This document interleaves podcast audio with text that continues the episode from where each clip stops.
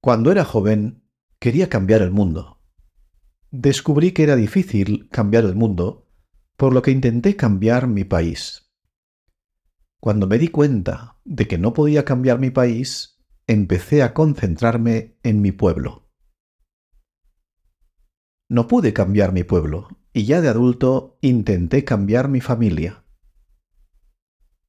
Ahora que soy viejo, me doy cuenta de que lo único que puedo cambiar, y con mucho esfuerzo, es a mí mismo. Y también me he dado cuenta de que si hace mucho tiempo me hubiera enfocado en cambiarme a mí mismo, podría haber tenido más influencia en mi familia. Mi familia y yo podríamos haber tenido un mejor impacto en nuestro pueblo. Ese impacto en nuestro pueblo podría haber cambiado nuestro país. Y así, quién sabe, quizá podríamos haber cambiado el mundo.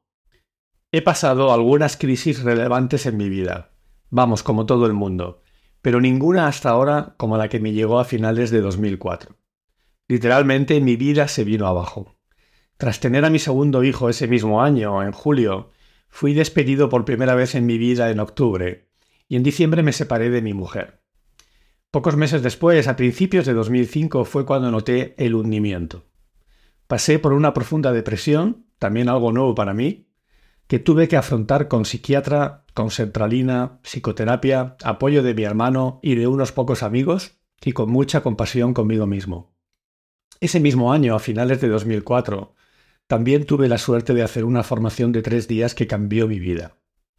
Fui a la formación sin mucha motivación, por inercia. Me había invitado un buen amigo y sentí que quizá pudiera ser una buena oportunidad. Y sin duda lo fue. Esos tres días cambiaron mi vida a mejor, a mucho mejor, aunque entonces no lo podía ver. Como dice Steve Jobs en su famoso discurso de Stanford, los puntos solo se pueden conectar hacia atrás. Se trataba de un programa muy personal y profundo enfocado en mejorar tu liderazgo personal, es decir, cómo te gestionas en la vida. El programa te permitía ganar en claridad y determinación para vivir con más agencia y con más convicción, más alineado con quién eres realmente en cada momento. Cuatro años después, en 2008, en una nueva y sorprendente carambola del destino, empecé a trabajar como facilitador y coach de ese programa con directivos y directivas de Telefónica personas que venían de muchos países a Barcelona para hacer ese programa con nosotros. Más tarde empecé a hacerlo con otras empresas, con Ferrovial, que es probablemente el lugar donde más aprendí con ese programa, con el Grupo Metro, que tiene la marca Macro en España, con el Banco de Santander, también fuera de España, con otras grandes compañías internacionales, por varios países de Europa, en Asia, en Estados Unidos y en Hispanoamérica. Casi 20 años después de que yo hiciera aquel programa en el peor momento de mi vida, he facilitado programas similares centenares de veces por todo el mundo en empresas enormes con miles de personas. Hace siete años, en 2016, con mis socios de Adventure, mi empresa, creamos un programa nuevo similar a aquel, con la intención de hacerlo aún mejor y más potente. Es un programa que siempre realizamos dentro de las empresas, in company que se suele decir, con equipos o con grupos de directivos, con un impacto muy bueno en la mayoría de los casos. El año pasado, Verónica y yo decidimos hacer una prueba piloto, ofreciendo el programa en abierto a particulares, aquí en Campello, en Alicante, a personas que no tienen por qué ser directivos o directivas de grandes empresas. Lo empezamos a ofrecer a civiles, como me gusta decir a mí. Para ello lo revisamos, lo desmilitarizamos, es decir, le quitamos toda esa carga de liderazgo que le ponemos en las empresas. Y lo hemos seguido mejorando a poco a poco con cada edición. Ese programa Crea tu vida forma junto con este programa de radio enlatada Eudemonía los pilares de la escuela de eudemonía que acabamos de crear. Tras tres ediciones con muy buena acogida y feedback, ya tenemos disponible la cuarta edición del Crea tu vida. Arranca Eudemonía.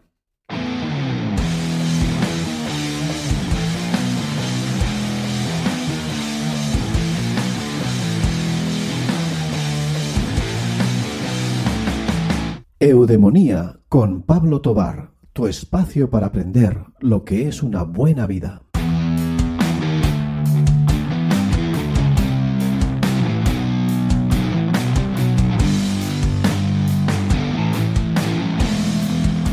No voy a convertir este episodio en un anuncio del Crea tu vida. Al menos no es mi intención. Mi intención con este episodio es que escuchándolo te lleves y pongas en práctica algunos de los aprendizajes más interesantes de los que he sido testigo en miles de personas que han trabajado conmigo. Una de las primeras cosas que aprendes con más claridad en el programa es que hay dos maneras de dirigirnos o gobernarnos en la vida, para mostrarlo, desde hace más de 20 años utilizamos la metáfora de un huracán. Y robamos una idea que Stephen Covey recogió en su conocido libro Los siete hábitos de la gente altamente efectiva. La verdad es que esa idea Covey la tomó también prestada, al menos de Epicteto, casi 2000 años antes. En un huracán tienes dos zonas claramente diferenciadas. En la periferia tienes los vientos más violentos, aquellos que producen más destrozos. En el centro, en el ojo del huracán, tienes los vientos más tranquilos y calmados.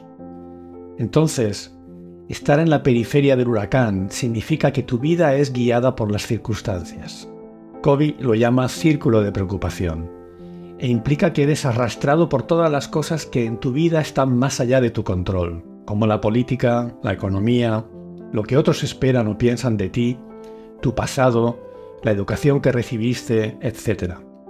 Cuando estás en la periferia del huracán, reaccionas a la vida. Puedes llegar a victimizarte, no distingues bien las cosas. De algún modo sobrevives. Ahí hay más probabilidad de que se produzca el secuestro amigdalar, donde entras en un estado de congelamiento, de lucha o huida. Desde ahí también tu autodiálogo se puede ir a la autoexigencia y se llena del verbo tener. Y te dices a ti mismo o a ti misma, me sentiré contenta cuando tenga una casa propia. Si tuviera un jefe que no fuera tan autoritario, me iría mejor. Si tuviera una pareja más paciente o cariñosa, todo sería más fácil. Si tuviera un hijo más obediente, si hubiese tenido unos padres con más recursos o más comprensivos, si tuviera más tiempo, si tuviera más dinero. Es una posición relativamente cómoda en la que estar porque te sientes inocente de todo lo que te ocurre. La culpa siempre es de los demás, de las circunstancias. Lo que pasa ahí es que el precio a pagar es muy alto. Ahí no hay fuerza, ahí no hay agencia, ahí no hay energía para tomar las riendas de tu vida y hacer todo lo que esté en tu mano para convertirla en algo que valga la pena. Por otro lado, está el centro del huracán. Kobe lo llama círculo de influencia y está formado por todas esas cosas que sí dependen de ti, como tu comportamiento y tu actitud. Desde ahí puedes ver con más claridad, eres más honesto y también más amable contigo mismo. Entiendes mejor lo que ocurre, sientes que siempre hay algo que tú puedes hacer desde ahí puedes tomar mejores decisiones. En tu autodiálogo domina más el verbo ser y te das cuenta de que puedes ser más paciente, o más sensato, o más amable, o más cariñoso. Puedes ser más ingeniosa o más diligente o más cooperativa, más creativa. Este enfoque más proactivo significa actuar de dentro hacia afuera se trata de conectar con quién eres realmente, cuáles son tus valores, cuál es tu sentido de contribución. Y desde ahí haces algo diferente para tratar de provocar un cambio positivo en las circunstancias, en los demás, en definitiva en tu vida. Por tanto, la primera gran lección del Crea tu vida para muchas personas es que la clave no es cambiar lo que está fuera de ti, las circunstancias o a los demás, sino cambiar lo que está dentro de ti. Ese es también uno de los mensajes clave de Viktor Frankl en su imprescindible libro El hombre en busca de sentido, como te conté ya en la entrada del episodio 9, donde hablé sobre por qué y cómo vivir con más gratitud. Es un mensaje similar al de Carl Jung cuando nos dice, yo no soy lo que me ha ocurrido, sino lo que he escogido ser o el de otro monstruo de la psicoterapia del siglo XX como fue Milton Erickson, cuando dice que siempre estamos a tiempo de tener una infancia feliz. Es decir, algo que solo podemos hacer los humanos, ninguna otra especie, ningún otro animal, es crear interpretaciones más positivas o favorecedoras de nuestra agencia. Tenemos el poder o la posibilidad de cambiar las historias que nos contamos sobre lo que nos ocurre para vivir una vida con más agencia, con más plenitud, con mayor bienestar. Algunas personas dicen, acertadamente, que esta idea puede justificar injusticias, desigualdades, discriminaciones y abusos, que puede ser utilizada por aquellos llenos de privilegios para mantener su statu quo. Y es cierto, tienen razón. Siempre hay algún iluminado que puede llegar a decirle a alguien discriminado o a alguien que es víctima de la peor iniquidad que piense en cuál puede ser la parte positiva de ello. No hay reacción más despreciable que esta y hay que estar alerta ante estos riesgos. Pero algunos críticos de esta idea sobre lo positivo que es enfocarnos en aquello que depende de nosotros, de la capacidad que tiene el ser humano para sacar lo mejor de lo peor, también pueden caer en el error de negar esa cualidad que tenemos. La posibilidad de que con independencia de nuestras circunstancias, todos podemos hacer algo para tomar las riendas de nuestra vida y hacer lo mejor que podamos con ella.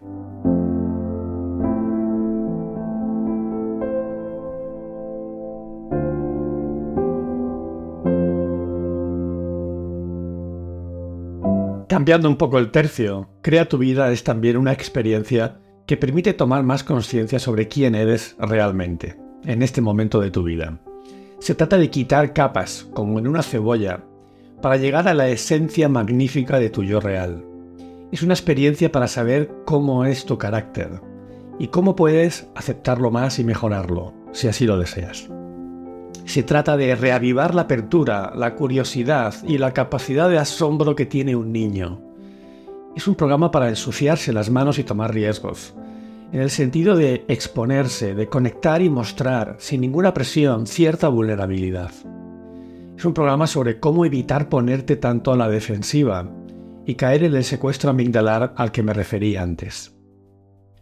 Otra herramienta que trabajamos en el Crea tu Vida es ayudarte a desarrollar ese estado mental del observador desapegado. También es llamado observador imparcial, objetivo, neutro, distante. Para mí una buena definición y bastante concreta del observador desapegado es tener una sana distancia entre tus sentimientos y tus emociones y tus acciones, tu comportamiento. Desarrollar esa cualidad, que es como un músculo que crece y que se hace más fuerte con la práctica deliberada, te permite reconocer y comprender mejor tus patrones de pensamiento, tus hábitos, ver las cosas de un modo diferente y poder leer mejor lo que hay detrás de tus primeras reacciones. Te permite comprender mejor el contexto en el que estás. Y poco a poco podrás observar cómo reaccionas menos, cómo te disparas menos, cómo puedes elegir con más conciencia tu comportamiento en cada situación. Otra de las experiencias cumbre del programa es cuando trabajamos los pasos de valores y propósito. Sobre el propósito facilitamos una dinámica que permite a los participantes indagar y profundizar sobre cuál puede ser esa contribución única que han venido a hacer a este mundo al menos cuál sienten que puede ser esa contribución en ese momento de su vida. ¿Qué es lo que les produce un profundo sentido de satisfacción y plenitud? Al final del ejercicio, les damos la oportunidad de escribir una carta a alguien importante para ellos, incluyendo en esa carta la esencia del trabajo que han realizado, tanto con los valores como con el propósito. A estas alturas, ya en el segundo día del programa, la verdad es que la cosa se pone, se suele poner bastante emocional. Y no es raro que emerjan algunas lágrimas. Y os aseguro que esto ocurre tanto con directivas y directivos de las grandes empresas de las que te hablé al principio, como cuando hacemos el programa con civiles. En las notas del episodio te dejo un maravilloso regalo, que es el enlace a la carta que un participante de la última edición del Crea tu Vida, Fran, dirigió a su hijo Sesk de 6 años. No te la pierdas.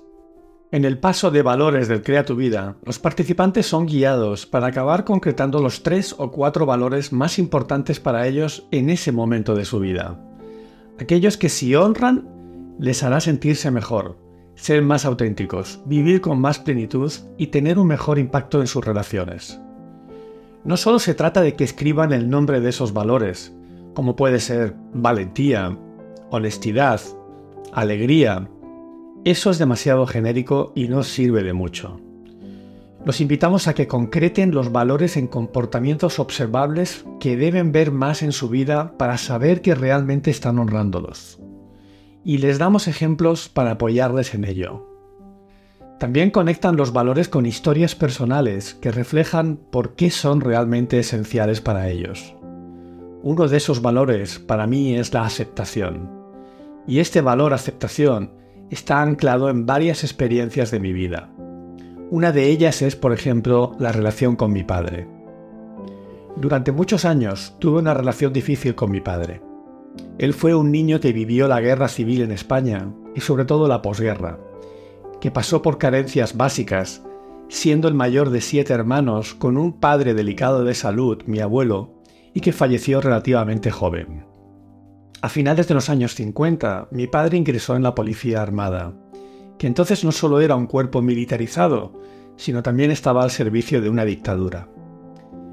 Yo creo que todo ello seguramente determinó en mi padre de algún modo un carácter autoritario, bastante rígido, emocionalmente distante, con inclinación hacia la disciplina. Con respecto a sus hijos, sobre todo con los varones, yo sentía que era como más duro, y aunque entendí que era con la idea de hacernos mejores, para él ningún logro era suficiente. Por esto y por algunas cosas más, mi relación con él durante muchos años fue, como decía, frustrante, difícil, tensa. Había un rechazo en mí porque no entendía por qué era tan rígido en su visión del mundo y en su modo de ser. Por momentos eso me sacaba de mis casillas. De repente, tras ser padre yo, y sobre todo tras empezar a realizar a fondo varias veces los pasos de este programa del Crea tu vida, esa barrera que yo había puesto entre nosotros empezó a desmoronarse. El momento clave, el hito y más importante fue un ingreso hospitalario relativamente largo que él tuvo en Madrid, lejos de su casa. Era 2007 y hacía algunos años que había tenido un infarto extenso y en ese momento tuvieron que operarle, implantarle un desfibrilador y además hacerle varios cateterismos por todo el cuerpo. Fue un proceso bastante penoso y doloroso para él. Lo recuerdo con todo el cuerpo lleno de hematomas, con las piernas vendadas, débil, con dificultades de movilidad. Y recuerdo muy bien un sábado por la tarde, caminando junto a él por los pasillos del hospital, cuando empezó a recuperarse. No hablábamos, él iba con su pijama, dando pasitos muy cortos, casi sin levantar los pies, más encorvado de lo habitual, con una mano asiendo el gotero al que estaba conectado. Y ahí vi a mi padre débil y vulnerable como nunca antes lo había visto. Y ahí me di cuenta de lo importante que era para mí en ese momento la aceptación como valor. La aceptación de que yo no iba a cambiar a mi padre, de que él era como era, como sus circunstancias lo habían hecho, de cuán absurdo era el rechazo y la rabia que yo sentía hacia él. Me di cuenta de que en cualquier momento podía dejarnos. Sin duda, ahí tomé la decisión de cambiar mi relación con él para siempre. Sentí entonces con claridad que el rechazo y el resentimiento que sentía me encadenaba, me hacían sentir más pesado, y que la aceptación me liberaba y me hacía sentir más ligero. Y esa aceptación empezó también a estar más presente en otras áreas de mi vida. E hizo que me empezara a sentir mejor, más conectado con los demás y conmigo mismo. Para mí, la aceptación está relacionada con el amor hacia el otro y hacia mí mismo. Y sobre todo con el soltar, en inglés le llaman el let, to let go, con el bajar la cabeza ante lo que es más grande que yo, con el ser mucho menos arrogante. Hoy la aceptación es sin duda uno de mis valores más sólidos, y cuando acepto me siento en lo mejor de mí, en flujo y en paz. Tengo aún sin duda un largo camino de mejora para que la aceptación esté más presente en mi vida, pero también disfruto mucho los progresos que he hecho y que hago. Acepto cuando escucho más para comprender al otro que para convencerle de mi argumento. Acepto cuando no me aferro a mis ideas y a mis puntos de vista. Acepto cuando muestro curiosidad por los razonamientos de mi hija de nueve años, no poniéndome por encima de ella en nuestras conversaciones. Acepto cuando me entrego a lo que me trae la vida, sea bueno o malo, disfrutable o doloroso. Y sobre todo cuando no me victimizo y soy capaz de ver qué puede haber de valioso en esa situación. Acepto cuando me enfado menos, cuando me frustro menos, cuando me quejo menos. Aceptar es ser más compasivo con uno mismo, es machacarme menos con pensamientos inútiles o negativos. Esa compasión hacia mí es el camino para poder experimentarla más con los demás. Por momentos, algunas veces, llegué a pensar que quizá aceptar podía ser conformarse, resignarse. No, no lo es. Aceptar es de valientes. Resignarse es tirar la toalla, caer en la apatía, renunciar a algo para siempre.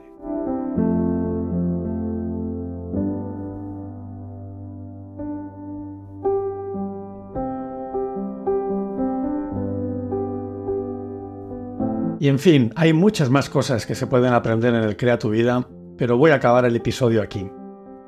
Muchas gracias por tu atención y espero que te haya gustado. En nuestra web escueladeeudemonía.com tienes las notas y los enlaces para acceder a la información adicional.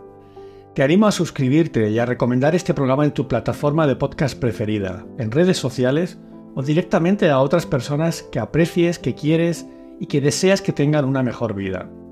Así ayudarás a que este espacio siga prosperando y a que crezca la tribu de los eudemónicos. Te recuerdo que ya tenemos programada la cuarta edición del Crea tu Vida. La haremos será del 23 al 25 de febrero de 2024. Es un programa que realizamos aquí en Campello, en Alicante, en la playa de Mucha Vista, y que ofrecemos a un precio muy asequible para que sea accesible para cualquier persona.